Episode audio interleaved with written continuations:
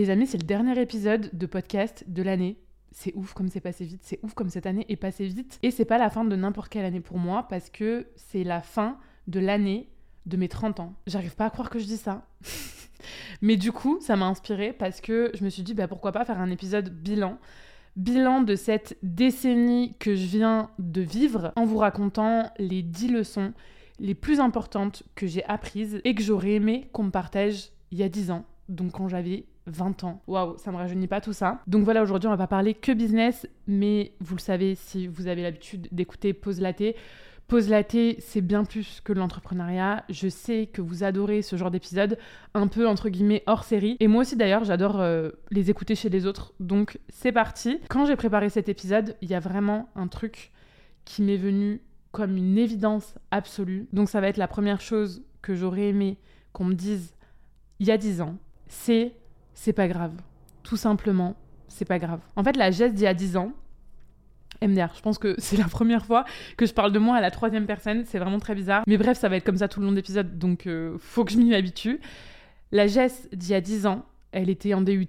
Elle n'avait pas confiance en elle. Elle savait pas encore qui elle était. Et elle était persuadée que tout ce qui se passait pour elle, que la moindre chose qui se passait dans sa vie, était absolument déterminante. La Jess, il y a 10 ans, elle était persuadée que si elle n'avait pas des bonnes notes, elle raterait sa vie. Que si elle réussissait pas ses jobs, elle raterait sa vie. Ou encore que si elle s'embrouillait avec certains de ses potes, elle raterait sa vie. Donc ce que j'aurais vraiment envie de lui dire, c'est détente en fait. Tranquille, prends les choses comme elles viennent. T'auras des succès, mais t'auras aussi des échecs. Et justement, c'est ces échecs qui te permettront d'en apprendre le plus sur toi et sur ce que tu veux dans ta vie. J'ai un truc qui me vient directement en tête sur euh, ce paradigme un peu euh, succès euh, versus échec. J'ai eu un master, en plus avec mention, ce qui est un succès aux yeux de tout le monde. Et pourtant, je vous assure que maintenant que j'ai du recul, c'est loin d'être ce qui m'a le plus poussé à avoir la vie que j'ai aujourd'hui, c'est-à-dire une vie qui me correspond. Au contraire, j'ai été licenciée de mon ancienne agence, ce qui pour 95% des gens est un putain d'échec. Et ben avec le recul, j'ai compris que c'est grâce à ça que j'en suis là aujourd'hui. C'est vraiment cet événement qui m'a poussé à entreprendre pour être ma propre patronne. Et donc, bah, finalement, c'est un des meilleurs trucs qui me soit jamais arrivé. Autre exemple, quand j'étais plus jeune, j'avais la fâcheuse tendance de vouloir plaire tout le temps à tout le monde. Et donc, dans un contexte euh, scolaire, si je faisais pas partie des gens, entre guillemets, populaires, pour moi, c'était grave. Alors avec le temps, j'ai compris que ça venait à 100% de ma blessure du rejet, mais bref, ça c'est encore un autre sujet. Avec le recul, en tout cas, ce que j'aurais envie de lui dire à cette Jess qui avait peur, entre guillemets, d'être rejetée, c'est mais qu'est-ce qu'on s'en tape de ces gens? Dans quelques années, tu les verras même plus. Donc vraiment, c'est pas grave si t'es pas pote avec un tel ou un tel. C'est pas grave si un tel ou un tel ne t'aime pas. Un jour, tu te rendras compte que ça a mais tellement zéro, zéro, zéro importance. Parce que bah, tout ce qui compte, c'est d'être entouré de gens avec qui tu te sens profondément bien. Donc voilà, la Jazz il y a 10 ans, qui était tout feu, tout flamme et qui prenait les choses très à cœur, j'aurais envie de lui dire c'est pas grave, ma belle. te mets jamais dans des sales états pour une pseudo-carrière, pour des pseudo-amis, pour des pseudo-mecs. Tout ce que tu peux vivre comme une fatalité, en vrai, ça l'est tellement pas. Et tu t'en rendras compte avec le temps, les seules choses qui sont vraiment graves dans la vie, c'est la santé et celle de tes proches. La deuxième chose que je dirais à la moi d'il y a 10 ans, c'est arrête de vouloir ressembler aux nanas des réseaux. Je pense que, comme beaucoup d'entre nous, quand j'avais 20 piges, je faisais beaucoup de choses par mimétisme. Et en même temps, je pense que c'est normal, c'est normal parce que bah, à cet âge-là, on se cherche toutes. Mais clairement, j'ai été trop influencée par les nanas que je suivais. C'est-à-dire que je me maquillais comme un camion volé à l'époque des youtubeuses beauté, alors que vraiment, le make-up, c'était pas du tout mon truc. Je choisissais mes vêtements en fonction de ce que la plupart des gens considérés comme être des vêtements entre guillemets beaux. Je mangeais ce que mangeaient les nanas sur les réseaux parce que bah, la norme c'était d'être ultra mince et je pense même carrément qu'à un moment j'ai eu des TCA. Je pense qu'on peut utiliser ce terme parce que je mangeais exactement la même salade midi et soir tous les jours de la semaine, sauf le samedi où je m'accordais le fameux cheat meal, d'ailleurs quelle douille ce truc. Bref, j'étais ultra matrixée. Et ouais, tout ce qui comptait à ce moment donné, c'était mon physique. Et je suis quand même tombée à 53 kilos pour 1m71, c'est-à-dire que j'ai perdu plus de 7 kilos. Et alors attention, il n'y a rien de mal à vouloir perdre du poids, mais faut le faire pour les bonnes raisons. Et à cette époque, le problème c'est que je le faisais clairement pas du tout pour les bonnes raisons. Je le faisais parce que j'avais l'impression que c'était que comme ça que je serais heureuse. Parce que euh, bah, ces nanas, en fait, qui mangeaient comme ça, elles avaient l'air mais tellement heureuses. Il faut savoir que c'était une époque des réseaux ultra différentes euh, de l'époque d'aujourd'hui. Ça avait rien à voir. À cette époque, Instagram, c'était 100% une vitrine. Il y avait zéro authenticité. On montrait que le beau et même que le parfait, j'ai envie de dire. La santé mentale, le body positivisme, tout ce genre de choses, ça n'existait pas du tout. Et ouais, en fait, j'avais l'impression que si je ressemblais à ça, si je ressemblais à mon feed Instagram, je serais enfin validée ça venait vraiment d'un manque d'amour avec le recul, je me rends compte. Je vais pas tomber dans le cliché euh, de la psychanalyse, mais avec du recul, ça me paraît juste évident. Je voulais être validée par les mecs, je voulais être validée par les meufs, je voulais vraiment être validée par tout le monde. Alors que bah, c'est tellement pas la bonne voie. Faker d'être quelqu'un, c'est le meilleur moyen d'attirer les mauvaises personnes autour de toi. Le véritable amour, en fait, tu l'as qu'à partir du moment où tu révèles qui t'es vraiment. Et donc, bah, ça veut pas dire que tout le monde va te kiffer. Bien au contraire, mais en fait, on s'en tape parce que par contre, tu auras des gens qui t'aiment profondément, qui t'aiment pour ce que t'es et pas du tout pour ce que tu représentes. Troisième conseil que je donnerais à la Jess d'il y a 10 ans, aime-toi. c'est so cliché, mais c'est so vrai, c'est tellement la base.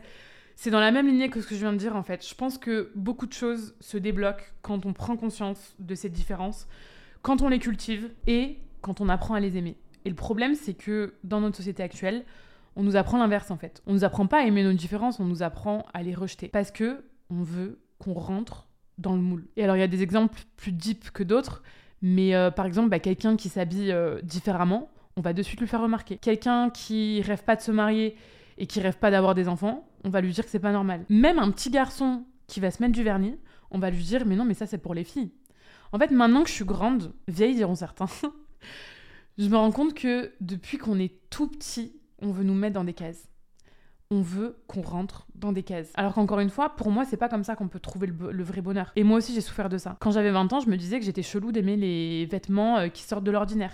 Je me disais que j'étais chelou de vouloir être indépendante alors que tout le monde rêvait d'un CDI. Je me disais que j'étais chelou de vouloir voyager partout dans le monde parce que, bah, encore une fois, à cette époque, c'était archi différent. À cette époque, personne ressentait ce besoin. Donc, ouais, c'est sûr que à la jazz d'il y a 10 ans, je lui dirais cultive ta différence, aime cette différence et aime-toi très narcissique finalement. Mais je pense que c'est pas dans le mauvais sens du terme en fait. C'est vraiment juste bah, prendre conscience de la bête de personne qu'on est et si ça plaît pas aux autres, on s'en fout. On s'en fout parce que finalement, ce qui est sûr, c'est que la seule personne qui va t'accompagner toute ta vie, c'est toi-même. Franchement, c'est tellement important de s'aimer. Il y a que comme ça qu'on prend conscience de sa valeur et qu'on laisse plus n'importe qui ou n'importe quoi rentrer dans sa vie. Aujourd'hui, je suis convaincue à 1000% qu'une nana qui sait qui elle est et qui s'aime profondément, dans le bon sens du terme encore une fois. Alors c'est pas que rien ne peut l'atteindre. Bien sûr, elle reste humaine et elle continuera d'être triste parfois à cause de ce qui lui arrive, mais la vraie différence c'est qu'elle saura dire stop au bon moment. Vraiment stop quand pour X ou Y raison on s'en fout ça lui convient plus. Quatrième chose que je me dirais il y a 10 ans, ça c'est un truc qui m'a jamais lâché tout au long de ma vie, c'est que je suis quelqu'un qui marche beaucoup, beaucoup, beaucoup à l'instinct. Je fonctionne vraiment au feeling. Typiquement, quand je rencontre quelqu'un, il me faut très très très peu de temps pour savoir si ça va matcher entre cette personne et moi, que ce soit euh, amicalement, professionnellement ou sentimentalement parlant. Par exemple, faut savoir que j'ai jamais été dans une relation toxique avec un mec toxique. J'ai eu quatre grosses relations amoureuses. C'était des gars qui avaient certes leurs défauts, mais euh, comme moi en fait. Et d'ailleurs, je pense que souvent j'ai été la pire des deux dans le couple. Donc certes, ils avaient leurs défauts, mais c'était tous des gars qui avaient un bon fond. Ils m'ont jamais trompé, ils m'ont jamais manipulé. Encore une fois, j'ai jamais été dans ce genre de relation toxique, contrairement à ce qu'ont pu vivre beaucoup de mes copines par exemple. Et je pense que ça, je le dois à mon instinct. Mes premières impressions, elles me trompent rarement. Donc, je dirais à la Jess d'il y a 10 ans, ton instinct, il est bon, c'est ta force. Alors serre-toi-en encore plus. Cinquième chose que je lui dirais, ose rêver. Et of course, au-delà de rêver, donne-toi les moyens d'accomplir tes rêves.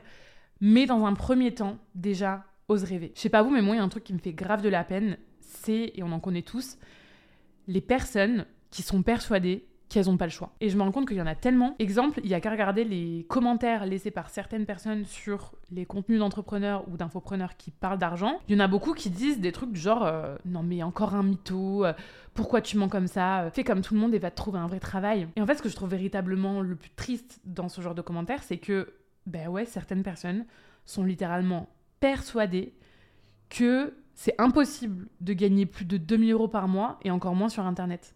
Et à chaque fois, je me dis, mais ouais, c'est tellement triste de penser que bah, quelque part, on est condamné à rester dans un taf qu'on n'aime pas forcément et pour gagner à peine de quoi vivre. Et si je trouve ça aussi triste, c'est parce que bah, maintenant, justement, à mon grand âge, je sais que tout est possible. Moi, la première, j'ai un certain niveau de vie parce que j'ai cru en mes rêves. Et pourtant, il y a dix ans, moi aussi, j'avais ces croyances limitantes. Alors, j'ai jamais fait partie de ces haters qui commentent euh, du négatif. Dieu merci, j'en suis jamais arrivée là. Mais quand j'avais 20 ans, ben ouais, je croyais que j'aurais beau faire tout ce que je veux, beau travailler autant que je veux, je gagnerais au mieux quoi 2000 euh, balles par mois en faisant un taf que j'aime pas plus que ça. Parce que c'est le modèle que j'ai eu. Ma mère, je l'ai vu charbonner toute sa vie, je l'ai vu se tuer au travail et je l'ai vu faire tout ça pour gagner à peine de quoi payer ses factures. Donc forcément, oui, ça m'a marqué. Forcément, euh, bah oui, j'osais à peine rêver de mieux. Et je pense que ce qui m'a sauvée, c'est les gens justement que j'ai vu réussir sur les réseaux. En fait, c'est quand j'ai découvert tout ce monde de la création de contenu, tout ce monde de l'infoprenariat, tout ce monde du freelancing. Et c'est pour ça d'ailleurs que je dis tout le temps qu'il n'y euh, a pas que du mauvais sur les réseaux, loin de là, parce que bah, ça permet de s'ouvrir l'esprit et de voir qu'il y a des manières un peu différentes de réussir. Donc à la jazz il y a 10 ans, je lui dirais crois à fond en tes rêves. T'es pas condamné à avoir un taf moyen avec des revenus moyens. Écoute pas les gens aigris parce que tout est possible. Tu peux, premièrement, être passionné par ton taf et deuxièmement, super bien gagner ta vie avec. Sixième chose que je lui dirais, je lui dirais prends des risques. Je pense que c'est la deuxième étape après euh, s'accorder le droit de rêver parce que euh, bah ouais, faut prendre des risques pour accomplir ses rêves. Et le pire des risques qu'on peut prendre dans la vie maintenant, je suis persuadée que c'est de rien faire. C'est de rien changer, c'est de rien tenter. Ouais, c'est de se contenter d'une vie moyenne. Et attention, quand je dis euh, vie moyenne, c'est pas que financièrement moyenne. C'est moyenne en mode ça nous correspond pas, mais on continue parce que c'est confortable. Typiquement, et encore une fois, on en connaît tous, c'est les gens qui vont se plaindre de leur taf et de leur patron pendant 30 ans, sans jamais comprendre que finalement, aussi toxique soit leur patron, aussi toxique soit leur taf, le vrai problème, c'est eux. Le vrai problème, c'est de pas saisir, de pas intégrer que tu as toujours le choix, que tu es le maître de ta vie et que bah ouais, t'as qu'à te bouger les fesses pour changer de boîte en fait. Et si je me permets d'être euh, aussi brute de décoffrage entre guillemets, c'est encore une fois parce que c'est du vécu, je l'ai vécu, j'ai été dans cette situation, j'ai été cette personne. Alors heureusement, Dieu merci, ça n'a pas duré 30 ans, mais euh, ça a duré un an et c'était déjà bien trop en fait. Et maintenant que j'ai 30 ans, je me dis j'aurais tellement pu me réveiller bah, encore avant parce que cette année à pas prendre de risques, bah c'était, je dirais pas une année de perdu parce qu'encore une fois on apprend toujours de ses erreurs, mais c'était une année de moins en train d'accomplir mes rêves. Et cette leçon, je la mets aussi ici parce que euh, je reçois souvent des messages privés dans lesquels on me dit euh, j'aimerais tout entreprendre, mais ça me paraît trop risqué. Et en fait, je sais jamais quoi répondre à ça parce que, euh, bah oui, entreprendre, c'est prendre un risque. C'est un risque financier, c'est un risque d'échec, bien sûr. Mais, et finalement, on en revient au point 1, même si ça arrive, c'est pas grave. Au moins, tu auras tenté et tu finiras ta vie sans avoir de regrets, sans euh, te dire mais qu'est-ce qui se serait passé si j'avais fait ceci ou cela en fait? Je pense que c'est ça le plus important. Donc voilà, en tout cas, à la Jess d'il y a 10 ans, je lui dirais n'aie pas peur et confiance en toi parce qu'avec du travail et de la persévérance, tu peux soulever des putains de montagnes. Septième conseil que je me donnerais, entoure-toi mieux. L'entourage, je l'aborde tellement différemment euh, maintenant qu'il y a 10 ans en arrière. La différence en fait, c'est que à 20 ans, je voulais être beaucoup entourée, alors qu'à 30 ans, je veux être bien entourée. Quand on est jeune, en fait, encore une fois, il y a trop ce truc de société, trop ce truc de regard des autres, trop ce truc de pression sur le fait qu'on doit avoir beaucoup d'amis, sinon on n'est pas cool. Et ouais, c'est vrai, à l'époque, pour chacun de mes anniversaires, on était euh, minimum 30. Et je me rappelle d'ailleurs de certains de mes potes qui me disaient Mais ouais, mais Jess, mais toi, tu connais grave de monde.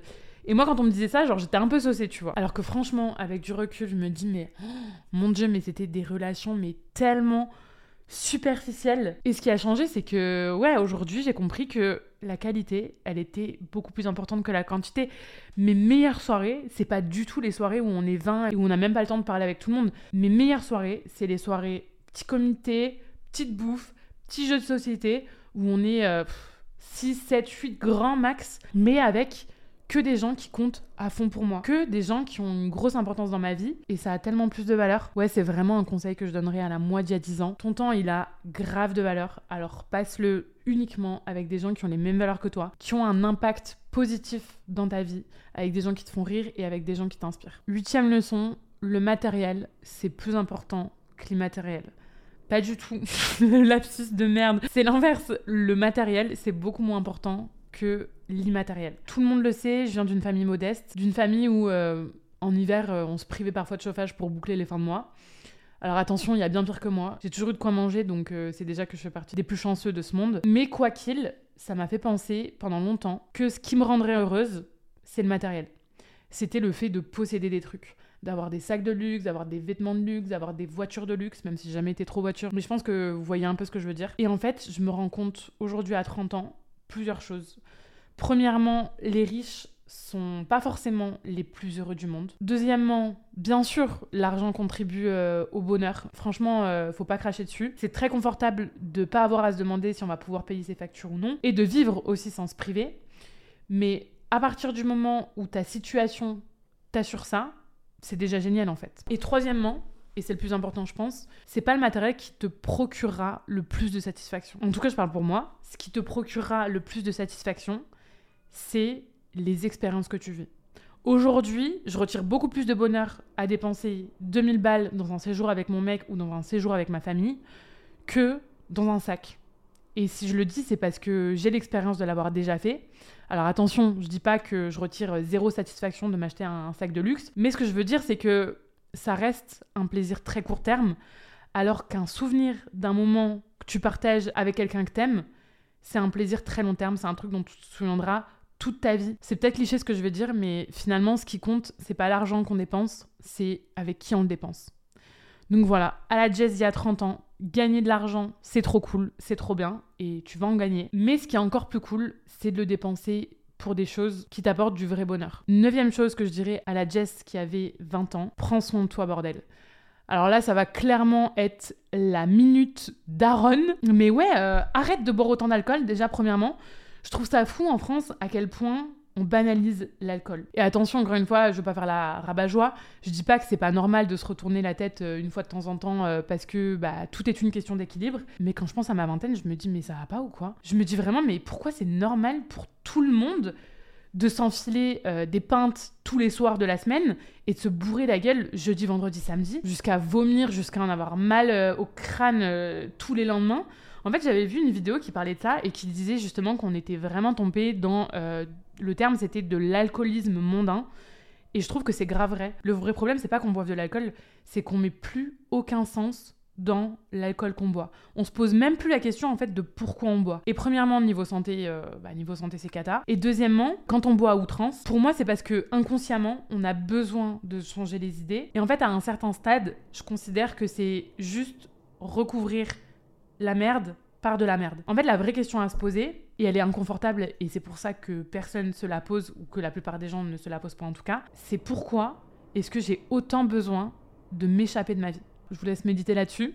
Je lui dirais aussi, euh, arrête de sortir autant en boîte. Euh, il y a clairement rien de bon qui sort de ce milieu de merde. C'est un milieu tellement malsain. Et je me rends compte maintenant, en fait, je me rends compte les deux, trois fois par an où je sors parce que euh, bah, mes potes ont envie de sortir et où je me dis à chaque fois, mais vraiment, mais au secours, c'est tellement l'antre de l'ego et du patriarcat, c'est vraiment terrible. Je lui dirais aussi à cette Jess, décroche de ton tel, il y a des trucs trop cool qui se passent sur les réseaux, mais euh, il y a aussi des trucs trop cool qui se passent dans la vraie vie. Donc lève le bout de ton nez là pour euh, voir ce qui se passe dans la vraie vie et surtout pour profiter à fond des gens qui t'entourent. Je dirais aussi fais des choses qui te font profondément du bien, mentalement et physiquement comme par exemple du sport. Et je lui dirais, lance-toi dans des projets qui ont du sens pour toi. Parce que tu le mérites. Bah ouais, en fait, tu le mérites. Dixième chose, last but not least, c'est que le début de ton apprentissage.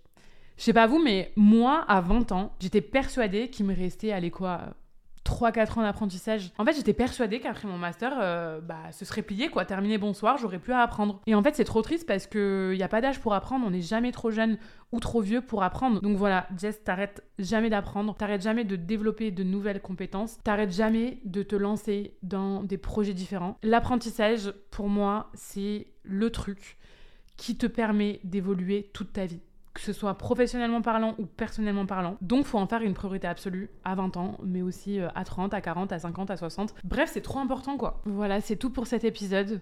Ah oui, il y a quand même un truc que je rajouterai. Allez, ça fait 11, mais euh, je vais être très rapide sur euh, ce conseil. Je lui dirais à cette Jess d'il y a 10 ans, fouille dans ton passé.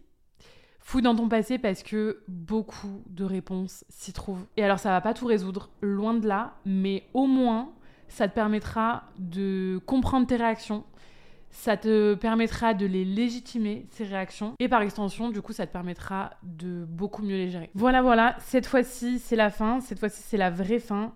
Euh, j'espère que cet épisode vous aura plu, j'espère que ça aidera peut-être des personnes, il y en a beaucoup, je sais, qui me suivent et qui sont plus jeunes. Et je vous dis à la semaine prochaine pour le premier épisode de 2024.